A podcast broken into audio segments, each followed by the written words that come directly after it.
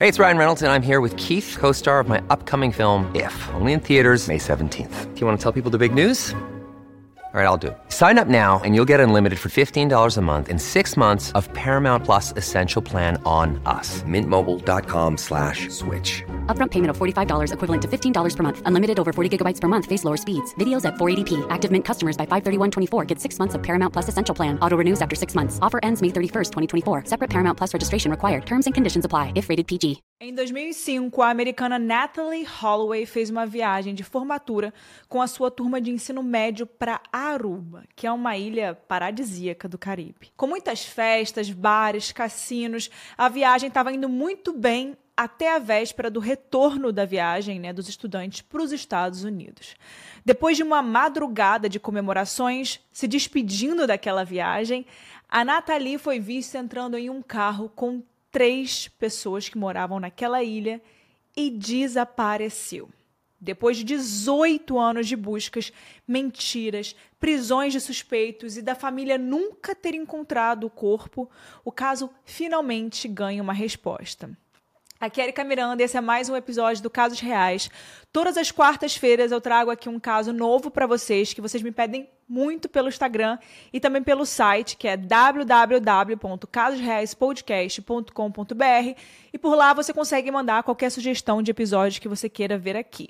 Esse episódio, na última, na última semana, trouxe muitas novidades e por isso que eu quis trazer ele hoje. Então, se você quiser me mandar aí uma sugestão de caso ou compartilhar esse episódio aí no seu Instagram, é só compartilhar e me marcar. Érica, arroba Érica com K, Miranda, se conhece no final, que eu sempre confiro quem está me marcando, sempre reposto, sempre estou interagindo com vocês. E também estou quase batendo 30 mil seguidores, então bora lá me seguir, por favor. Enfim, antes da gente entrar no caso de hoje, são as coisas que eu peço para vocês fazerem. Por favor, em qualquer plataforma que você tiver, você consegue avaliar, dar uma nota, porque aí a plataforma entende que você quer ver esse conteúdo. Então é muito importante. Então agora vamos pro caso, e esse é o caso de Natalie Holloway.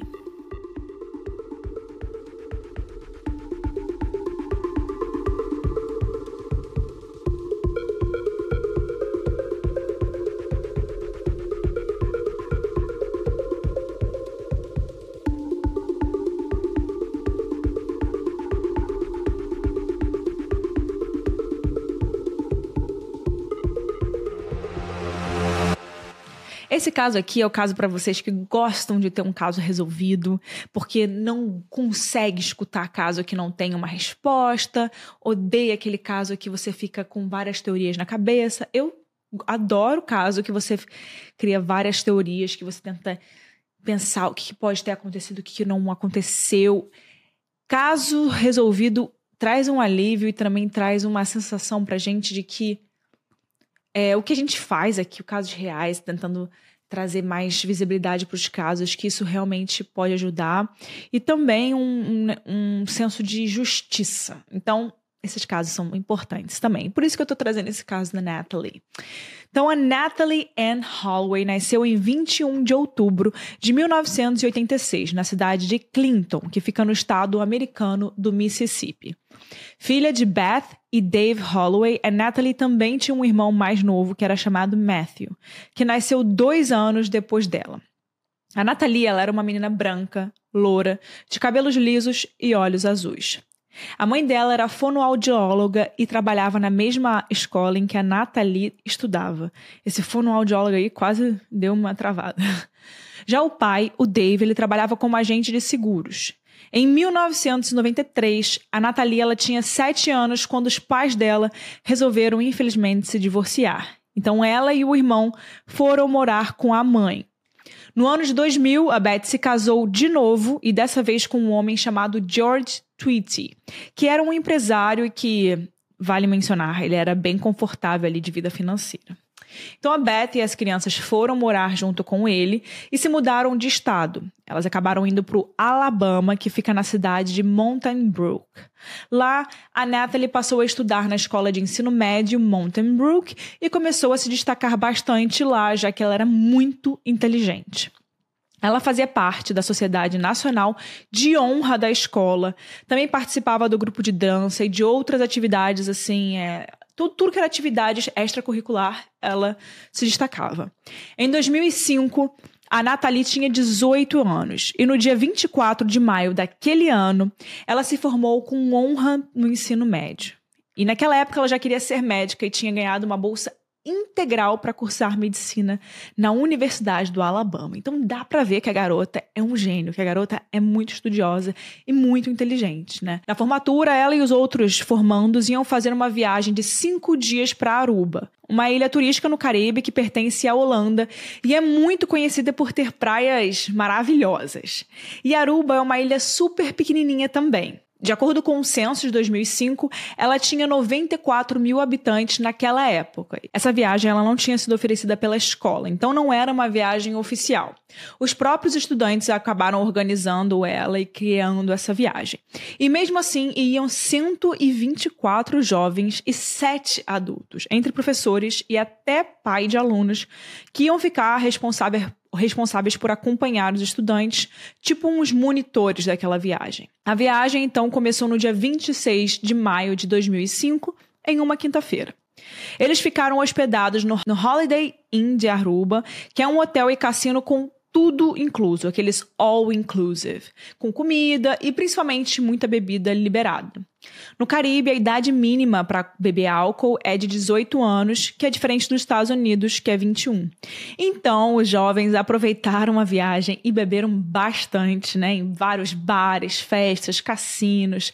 E a Betty, a mãe da Natalie, ainda falava que a filha era bem responsável e não bebia tanto, por mais que ela tivesse aquela liberdade. Ela era tranquila na dela. Mas, segundo alguns outros amigos, diziam que ela era uma das que mais bebia entre eles. É claro que, assim como os outros jovens, ela estava se divertindo e ia nesses mesmos bares e festas. E os adolescentes fizeram tanta bagunça no hotel que o Holiday Inn até chegou a ligar para a escola Mountain Brook e proibiu as próximas turmas de estudantes a voltarem para lá, para vocês terem uma noção.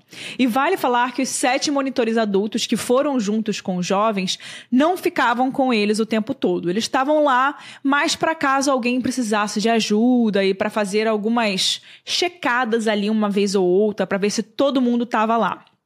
Então a viagem estava programada para acabar no dia 30 de maio, uma segunda-feira, quando eles voltariam para o Alabama. Então é claro que os estudantes fizeram festas e foram em vários bares no domingo, dia 29, para poderem curtir o último dia de viagem. A Nathalie, ela usava uma saia jeans e uma blusa verde estampada e existem várias fotos e vídeos dela nesse dia. Alguns até dos bares e dos cassinos. Em um desses cassinos do hotel, a Natalie e as suas amigas encontraram um garoto de 17 anos chamado Joran van der Sloot. O Joran tinha nascido em 87 na Holanda e morava em Aruba, porque ele estudava na escola de lá, onde ele era um aluno e, inclusive, atleta de muito destaque. Ele estava acompanhado de dois amigos que eram irmãos, chamados Deepak e Satish Kapoor. O Johan conversou por um tempo com a Natalie e depois que saíram do cassino, ele acompanhou ela e suas amigas em um restaurante e balada da ilha, chamado Carlos and Charlie's. Eles ficaram lá, dançando e bebendo até uma e meia da manhã, quando as amigas da Natalie viram ela indo embora e entrando em um Honda prata com Johan e os irmãos Cowboy. E os irmãos Cowboy, amigos dele. O Satish Kalpoi tinha 18 anos e o Deepak tinha 21 e era o dono daquele carro. As amigas disseram que achavam que a Natalie ia pegar uma carona com eles de volta para o hotel, então ninguém ficou muito preocupado. Parecia ser uma coisa simples. Algumas horas depois, na manhã da segunda-feira, todos os estudantes fizeram as malas e se reuniram no lobby do hotel com os monitores para poderem irem para o aeroporto. Mas quando os monitores estavam fazendo a contagem dos alunos, eles viram que uma pessoa estava faltando. E era a Nathalie.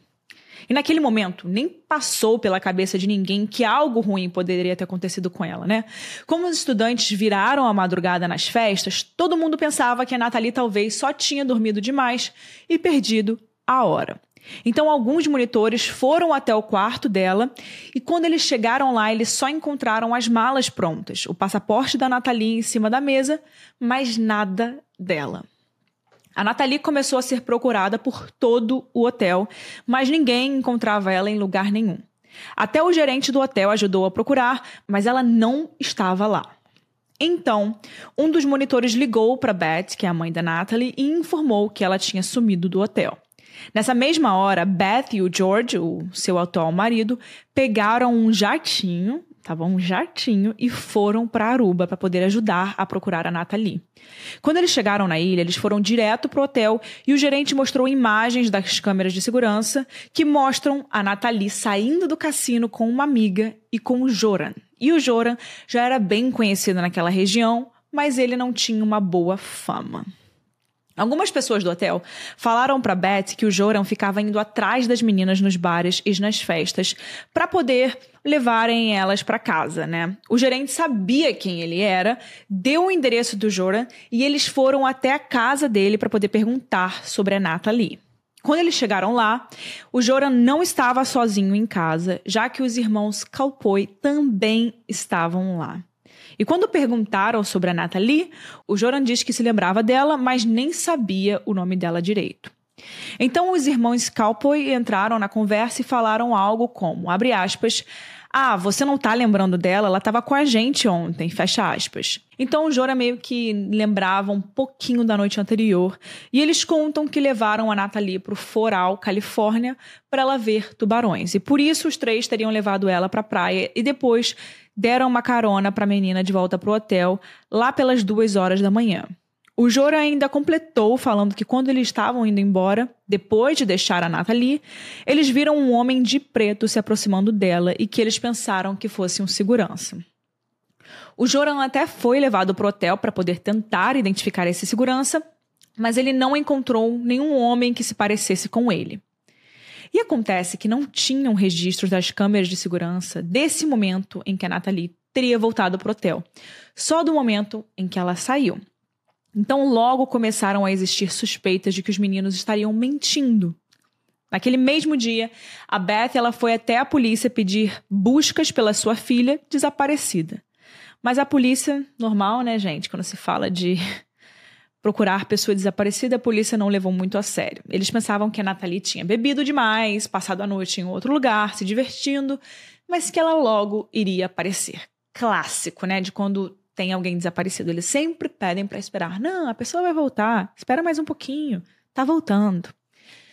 Então a família, a mãe, o padrasto, o pai da Nathalie também, eles começaram buscas por conta própria, com a ajuda das pessoas do hotel, moradores da ilha e monitores da viagem, mas não acharam nada. A polícia mesmo só deu a Nathalie como desaparecida 40 e horas depois, ou seja, no dia 2 de junho. E como eu já comentei agora há pouco, Aruba é uma ilha bem pequena, então com algumas buscas já era possível visitar todos os possíveis lugares onde a Nathalie teria ido por vontade própria. E ela não foi encontrada. Nos dias que se seguiram, aquele dia da festa, todo mundo que ajudava nas buscas espalhou cartazes de, de, desaparecida pela ilha e alguns moradores e trabalhadores de Aruba até tiraram dias de folga para ajudar. A população realmente ajudou muito a família. A Marinha de Aruba e mergulhadores começaram buscas pelas co pela costa, caso ela tivesse caído no mar e se afogado, mas também não encontraram nada, nenhuma pista. Então, os pais da Nathalie resolveram oferecer uma recompensa de 175 mil dólares para quem tivesse qualquer informação sobre a Nathalie. E eles ainda fizeram uma arrecadação para as buscas e, e conseguiram 50 mil dólares de voluntários. Os dias se passaram e nada da Nathalie. No dia 5 de junho, seis dias depois da última vez em que ela foi vista, a polícia seguiu aquele depoimento do Joran sobre ter visto um segurança com a Nathalie. Naquela época, a polícia de Aruba já estava investigando dois homens que trabalhavam como seguranças e eram su suspeitos de sequestrar jovens mulheres né, em hotéis. Essa linha de investigação levou a dois seguranças e esses homens foram presos por mais ou menos uma semana, até que eles foram liberados pela falta de evidências. Por falta de pistas, os investigadores se voltaram de novo para as últimas pessoas que viram a Nathalie.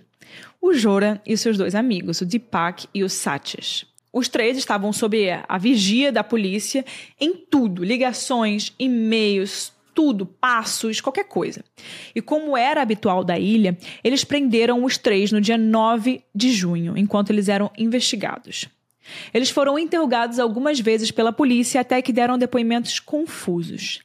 Eles voltaram a falar sobre a Nathalie querer ver os tubarões na praia, mas dessa vez eles mudaram as suas versões e disseram que não levaram ela para o hotel, mas sim que deixaram ela lá na praia sozinha, perto de uma cabana de pescadores. Mas alguns pescadores que estavam lá naquela noite disseram não ter visto nada por ali, nenhuma jovem, nada.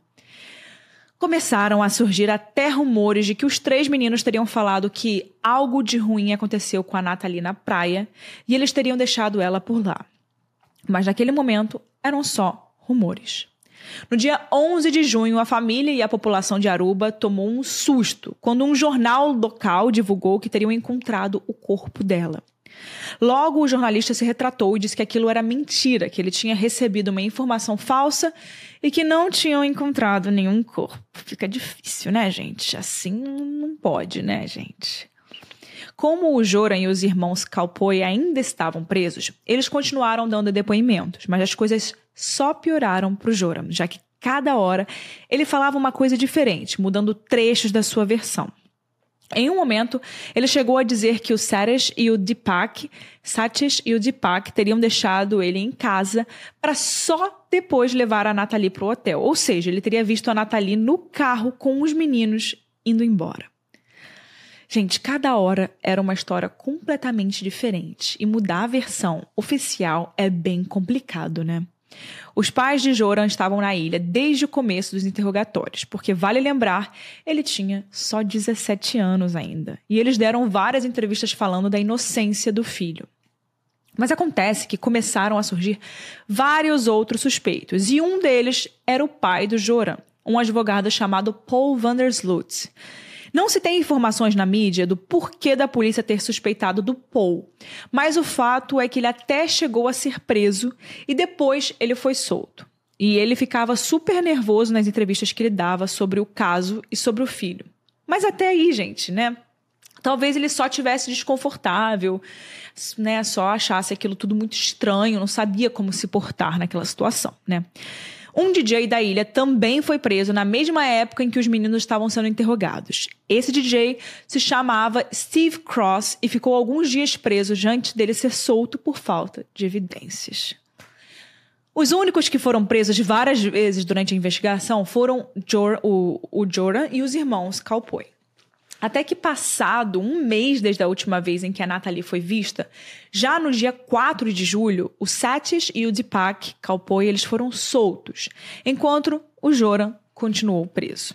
E o fato dos dois terem sido soltos revoltou a família da Natalie, principalmente a mãe, que deu entrevistas protestando, dizendo que eles eram bandidos e que, na palavra dela, a justiça não estava sendo feita. E isso fez muitos moradores de Aruba criticarem a Beth por estar acusando o menino ali sem evidências. A mãe do Joran, chamada Anita Vandersloot, defendeu os meninos em uma entrevista na época, falando que a polícia prendia e soltava os três em uma tentativa, abre aspas, desesperada de conseguir que eles falassem, fecha aspas. Mas, de acordo com ela, não tinha nada para ser falado. No mês seguinte, em agosto de 2005, as buscas por pistas ainda não tinham levado a lugar algum. E a família da Nathalie aumentou a recompensa por qualquer informação para um milhão de dólares. E é claro que surgiram muitas ligações, várias pessoas dizendo que sabiam o que tinha acontecido e onde estava o corpo da Natalie. Gente, virou uma bagunça só. E nada que realmente trouxesse pistas, nome de suspeitos, nada. Até ali, como a Nathalie tinha desaparecido em Aruba, quem estava investigando era só a polícia de Aruba. Mas ainda em agosto, o FBI se envolveu e começou a buscar também pela Nathalie lá na ilha. Eles até levaram cães farejadores, mas nada foi encontrado de novo. E era muito estranho que em uma ilha tão pequena, com poucos habitantes, ninguém tivesse visto nada e nenhuma pista fosse encontrada. Uma das ligações que a polícia recebeu era de uma mulher uma coisa também que é estranha, por exemplo, isso me lembra o caso da, da Madeleine McCann, que também era numa região um pouco pequena, do Algarve, e que todo mundo conhecia todo mundo, que tinha tipo, bastante turista andando, então alguém teria que ter visto alguma coisa. E de fato, surgiram boatos. Ah, eu vi um homem passando, segurando uma criança. Então você sempre escuta uma coisinha ou outra, né? Ah, eu vi fulano tal passando. Sempre tem alguém para falar alguma coisa. Uma, das ligações que a polícia recebeu era de uma mulher que contou ter visto a Nathalie sozinha na praia, até o momento que ela teria sido abordada por um homem. E isso até fazia sentido, sentido com os depoimentos do Joran e dos irmãos Calpoi, mas mesmo assim, por terem pescadores ali na praia naquele, naquela noite, a polícia descartou a linha de investigação porque algum deles teria visto alguma coisa. O Joran, já com 18 anos, chegou a ser preso e solto de novo algumas vezes. Até que em setembro de 2005, ele foi solto mais uma vez e por um bom tempo. As buscas da Nathalie continuaram por todo o ano de 2005 e se estenderam para 2006. E a polícia holandesa também participou das buscas e investigações. E já solto, o Joran deu uma entrevista em março de 2006 para Fox News, em que ele contou que a Nathalie queria ficar com ele naquela noite, mas ele não queria. Mesmo assim, eles foram juntos para a praia para ver os tubarões.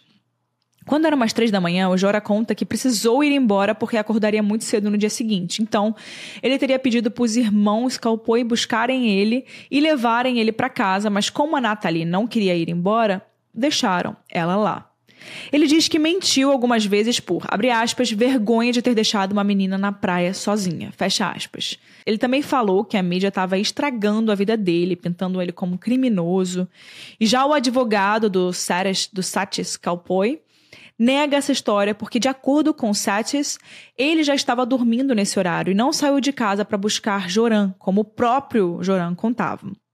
Ou seja, até aqui vocês já viram que não tem nenhuma versão coerente daquela noite, daquela história que eles contaram. E a polícia de Aruba, junto com o FBI, já tinha revirado a ilha em busca de um corpo. Procuraram até nas dunas de areia, algumas praias fechadas no mar e nada de Nathalie. Eles já tinham até voltado a entrevistar os colegas de Nathalie, mas não deu em nada. O delegado de polícia que estava liderando as investigações desde o começo se chamava Gerald Dumping. E em 2006 ele deu uma entrevista em que dizia que não achava que alguém teria matado a Nathalie, e sim que ela teria morrido por conta do álcool ou de drogas e que alguém depois teria escondido o corpo dela. Ele ainda contou que a polícia de Aruba gastou mais ou menos uns 3 milhões de dólares só com a investigação da Nathalie, o que era quase metade do orçamento total da delegacia. Em abril de 2006, o Dave Holloway, pai da Natalie, publicou um livro que ele escreveu junto dos autores R. Stephanie God e Larry Garrison, e o livro chama Aruba, a história trágica não contada de Natalie Holloway e a corrupção no paraíso. E no livro ele basicamente falava das buscas pela sua filha e tudo mais que ele queria contar, né? Entre abril e maio de 2006, Três suspeitos foram detidos. Um deles se chamava Geoffrey Van Kronvoort, que a polícia de Aruba acreditava ter ligação com o tráfico de drogas e que foi solto oito dias depois pela falta de evidências. Outro suspeito era filho de um político de Aruba e o último era um homem que, que era chamado pelas iniciais A e, A e B. E ambos também foram soltos por falta de provas. Nessa época, as investigações ainda focavam no Joran, principalmente depois de todos aqueles depoimentos que não faziam sentido. E assim continuou no ano de 2006, sem nenhuma resposta para a família de Holloway.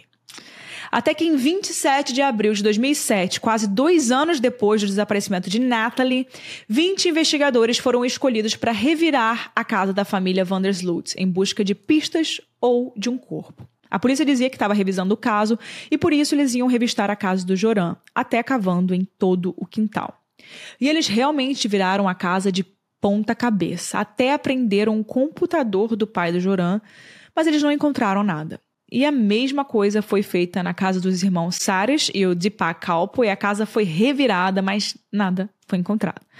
Mesmo assim, em novembro de 2007, os três foram presos mais uma vez mesmo sem novas evidências, até que em dezembro daquele ano, sem nenhuma prova, nenhuma pista e com os gastos absurdos que a polícia de Aruba estava tendo com aquele caso, eles resolveram dar o caso como encerrado e o caso da Nathalie foi fechado, mesmo sem respostas.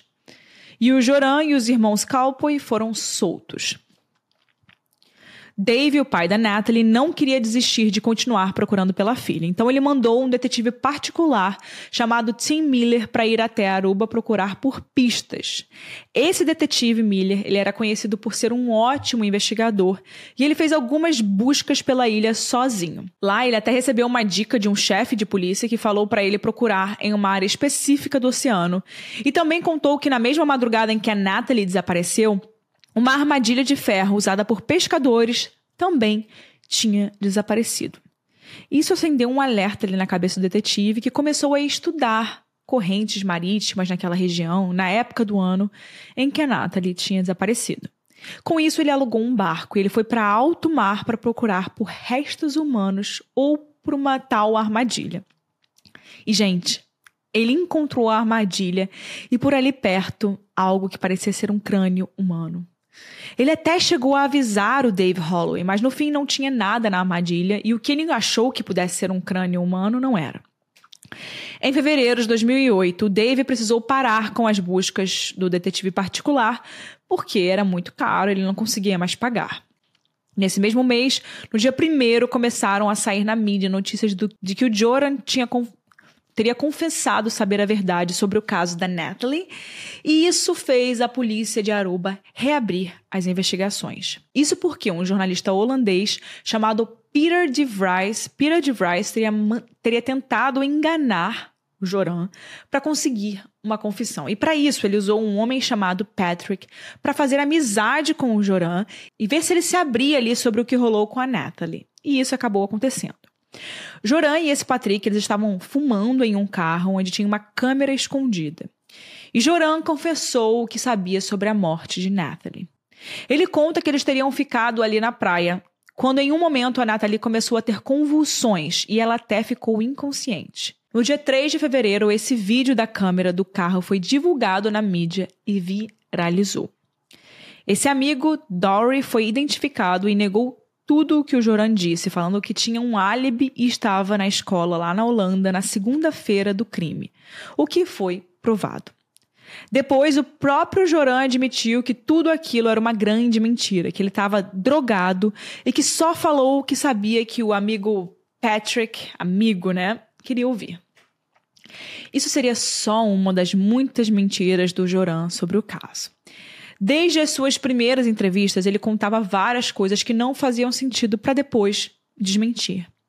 Em novembro de 2008, Joran inventou em uma entrevista para Fox News que ele teria vendido a Nathalie para o tráfico humano. E logo depois disse que era mentira. No ano seguinte, de 2009, ainda tiveram mais buscas por parte do Dave Holloway, mas todas em vão. Já em março de 2010, o Joran do nada contatou o advogado da Beth, que é a mãe da Natalie, e pediu 250 mil dólares para levar eles onde teria deixado o corpo da menina. Como ele já era bem conhecido por mentir sobre o que ele sabia ali sobre o caso, o advogado e as autoridades de Aruba concordaram, mas só deram uns 15 mil dólares para o Joran como garantia. E o resto eles dariam se eles realmente encontrassem o corpo da Natalie. Então ele levou a polícia de Aruba até uma casa, onde ele disse que estava o corpo da Nathalie. Mas em pouco tempo as autoridades perceberam que era mentira, gente, mais uma vez, porque aquela casa nem tinha sido construída na época em que a Nathalie desapareceu. O Joran, na verdade, ele só queria conseguir dinheiro de alguma forma, porque ele realmente estava precisando de grana. Os pais da Nathalie e o irmão dela, o Matthew, eles ficaram muito tristes com tanto tempo sem novidades sobre o desaparecimento da filha. E vale falar que por mais que vez ou outra as buscas pela Nathalie precisassem ser pausadas pela falta de dinheiro, as buscas não pararam. A família sempre deu um jeito de procurar pelo corpo e muitas autoridades, tanto de Aruba quanto do FBI, reviraram aquela ilha, procurando até em terra e em alto mar muitas vezes. Agora o ano ainda era 2010, cinco anos depois do desaparecimento da Natalie quando uma coisa bizarra aconteceu e, trouxe o que seria o início de algumas respostas sobre o caso.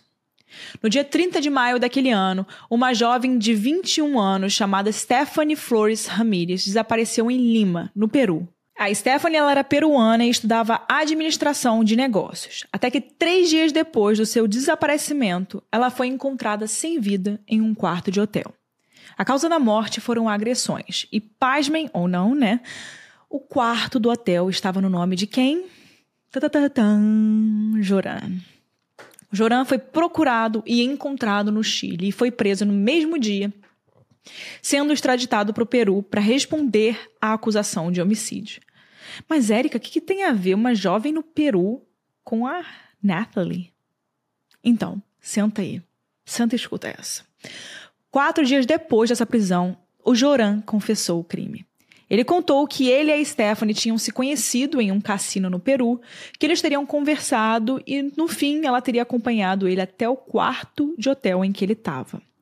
Ele conta que os dois usaram muitas coisas ali e que isso deixou ele muito paranoico. Ele disse que suspeitou que a Stephanie era uma espiã e que ela, teria, que ela estaria procurando ligações entre ele e a Nathalie. Isso porque em um momento ele foi no banheiro e quando ele voltou, ele viu que a Stephanie tinha usado o notebook dele sem permissão.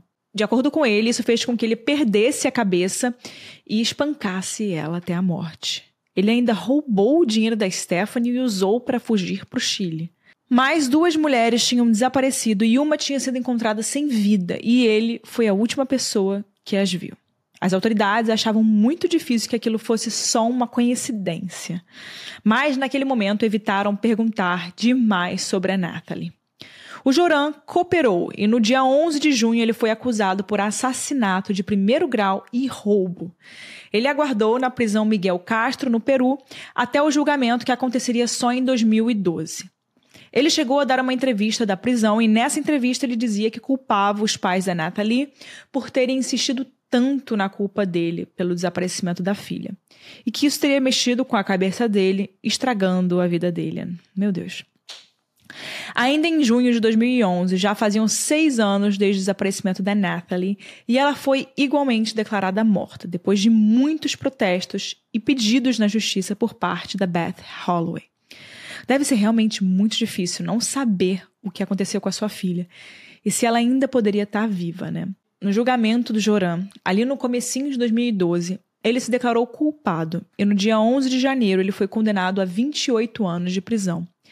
Em 2014 ainda ficou determinado que depois desses 28 anos preso, o Joran deveria ir para os Estados Unidos para ser julgado por extorquir a família de Nathalie. Certo, né? Tá certíssimo. Com o Joran preso e com uma família de Nathalie, as autoridades sempre tiveram ele como principal suspeito.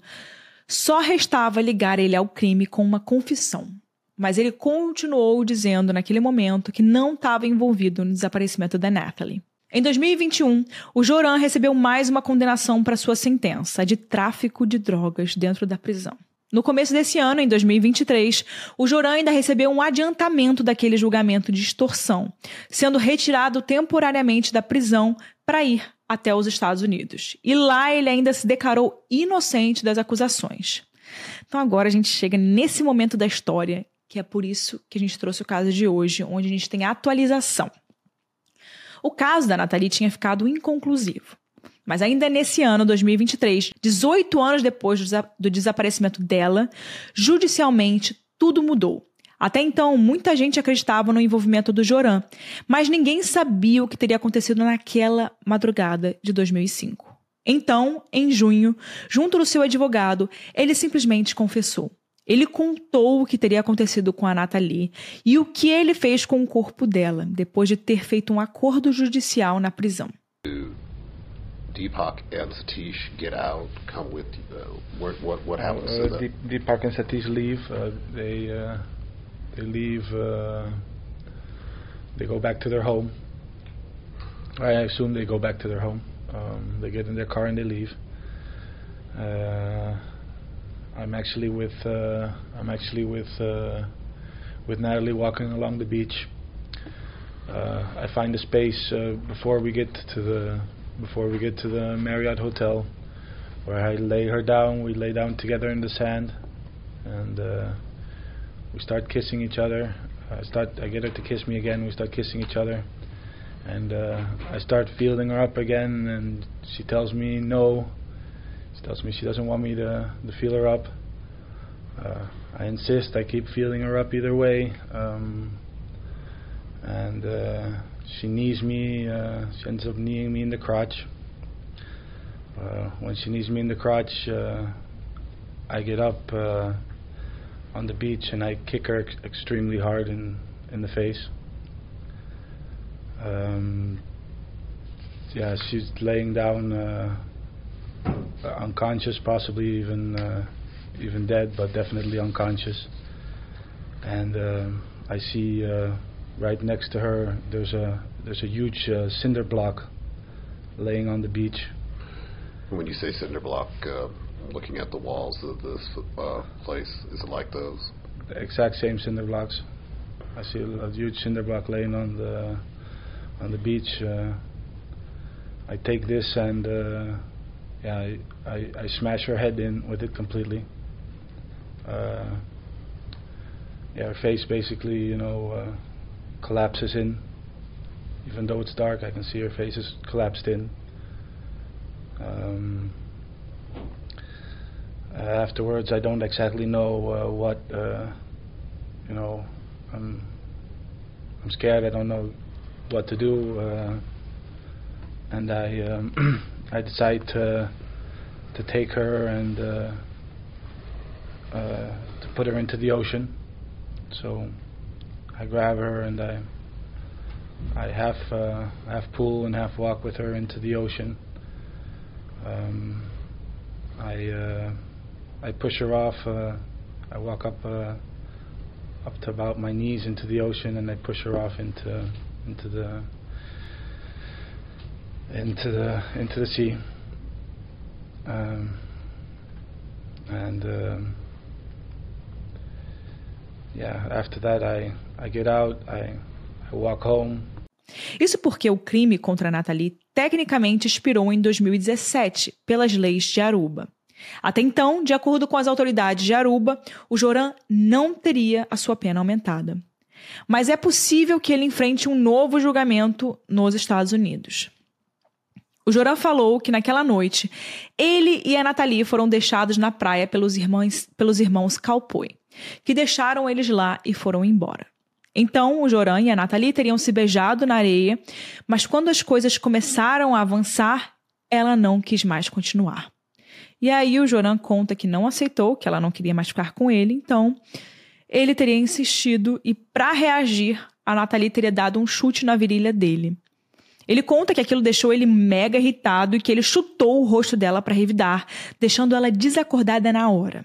Aqui, ele não sabia se só com o chute ela já teria morrido. E mesmo assim, ele teria pego uma pedra que estava ali, perto da praia, na areia, pegou uma pedra e batido na Nathalie até deixar ela desfigurada e ter certeza de que ela não estava mais viva. Depois disso, Joran conta que ele só jogou o corpo da Nathalie no mar, e aí, nesse caso, a correnteza teria levado ela para tão longe que nem a Marinha, nem mergulhadores, ou FBI, ou investigadores particular conseguiram achar. E ele se desculpou com a família da Nathalie e com a própria família dele. Disse que ele espera que aquilo seja um encerramento para o caso e que ele, abre aspas, deu o coração dele para Jesus Cristo. Fecha aspas. O Joran ainda falou que a investigação do crime foi péssima e ele ainda admitiu que inventou várias histórias falsas ao longo dos anos. E na confissão ele parecia bem tranquilo. Atualmente, Joran está na penal de Chalapalca, uma prisão que fica em Tarata, no, no sul do Peru. Com essa confissão, a Beth, a mãe da Nathalie, deu uma entrevista em uma coletiva de imprensa falando que o caso estava resolvido para ela e que finalmente o Joran ele não era só um suspeito, e sim um assassino.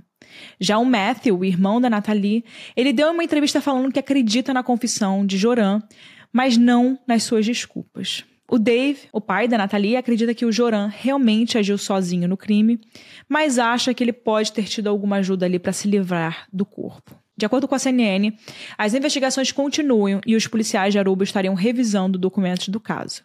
Com a confissão dele, o caso da Nathalie agora finalmente teria resposta depois de tantos anos. E a gente espera que com isso a família possa ter um pouco mais de paz por saber de fato o que aconteceu com a Nathalie. E como sempre, no final, eu sempre trago a minha opinião e claro, a da Mari sempre vai também depois da minha. Então agora vou abrir para minha opinião. Esse caso aqui é um caso que há muitos anos se fala nos Estados Unidos, que, enfim, sempre esteve muito em alta pela mídia. Eu, eu acho que grande parte graças ao trabalho dos pais e da família da Nathalie de sempre continuarem trazendo à tona. Então, é, essa nova reviravolta no caso, eu acho que, assim, para a família, é algo que eu acho que eles já imaginavam que tinha acontecido, que ela realmente não, não tava mais, tipo, já sabiam que ela não estava com vida. E o que eu acho impressionante é que realmente ele conseguiu, tipo, ele, ele conseguiu deixar um crime perfeito, porque ele nunca conseguiu encontrar o corpo, ele conseguiu se safar tantos anos, né, desse crime da Natalie, mesmo ele tendo feito tantas coisas de extorsão, é, pedindo dinheiro, aí sai, aí volta, aí sai e volta. gente, é, é, realmente as investigações foram muito mal feitas, como ele disse, porque ele já poderia ter, sido preso pelo caso da Natalie há muito tempo atrás. E ele acabou cometendo esses outros crimes porque não fizeram. A polícia de Aruba não fez bem o trabalho dela. Essa é a verdade. Porque, gente, ele já era pra estar preso há muito tempo. Era a última pessoa que viu a Natalie. Era, era ele. Sim, era ele. Enfim, eu acho que realmente o que fez ele confessar, porque ele voou, né? Ele saiu de Peru e foi para os Estados Unidos para poder falar sobre o processo de extorsão. Eu acho que foi ali que a polícia americana, né, gente? Vocês sabem, pegou esse garoto e falou assim: querido, agora você vai falar. Né, eles devem ter feito ele falar aqueles interrogatórios americanos que os caras que os caras fazem o cara falar, o cara né? Não tem outra, outro motivo a não ser confessar. Às vezes os caras confessam até crime que não fez, mas não é o caso desse. Porém, é, são, são sempre interrogatórios tão fortes os americanos que acabam que o pessoal confessa. O que eu acho realmente é, bizarro é o detalhe que ele fala que desfigurou ela. Assim, nossa. Pra família ali aquilo deve ser muito pesado. E simplesmente, gente, como um caso que era o maior mistério, era um super mistério e no final, o caso leva a gente ao mesmo lugar do feminicídio, né? Que no final ele simplesmente tirou a vida dela simplesmente por ela ser mulher e por ela dizer um não para ele. É isso. Infelizmente, é isso. E não a Natalie não pôde se defender. E acabou a vida dela daquele jeito, dessa forma, e que a família ficou tanto tempo sem resposta para um para um caso que seria muito mais fácil resolver se a investigação tivesse sido bem feita. Enfim, essa é a minha opinião. Quero saber a opinião de vocês. Agora vamos para a opinião da Mari, a roteirista aqui do podcast, que ela sempre dá a opinião dela no final de cada episódio também. Oi, gente, eu sou a Mari e eu vim contar para vocês algumas curiosidades sobre o caso da Natalie Holloway. A primeira curiosidade é que em abril de 2007, o Joran publicou um livro em holandês com a ajuda de uma repórter, falando sobre a sua versão da história e defendendo a sua inocência. Nessa época ainda era ali o começo das investigações e o Joran e os irmãos Kalpoe eram presos e soltos o tempo todo. Então, em algumas dessas vezes em que o Joran era solto, ele dava várias entrevistas e inclusive publicou esse livro. O livro se chama O Caso de Natalie Holloway e o Yoram ganhou dinheiro e muita notoriedade com o caso, sempre aparecendo em entrevistas. A segunda curiosidade é que em vários momentos das buscas, algumas ossadas e restos mortais foram encontrados, tanto em terra quanto no mar. Vários materiais orgânicos chegaram a ser testados, mas nada que as autoridades encontraram pertencia de fato a Natalie. E a última curiosidade é que os moradores de Aruba criticaram muito a família da Natalie e a ação da mídia na ilha. As investigações do caso também receberam algumas críticas por conta de todo o dinheiro gasto procurando a Natalie por todos aqueles anos. Muitas dessas críticas diziam que se a Natalie não fosse uma americana branca e loira, e se ela fosse uma menina de Aruba comum, o caso não teria tanta atenção e tantos gastos por parte das autoridades. O fato é que a gente sabe que muitos jovens e crianças desaparecem e que muitas famílias ficam sem respostas para sempre do que pode ter acontecido, né? Pelo menos no caso da Nathalie, a família teve aí uma conclusão.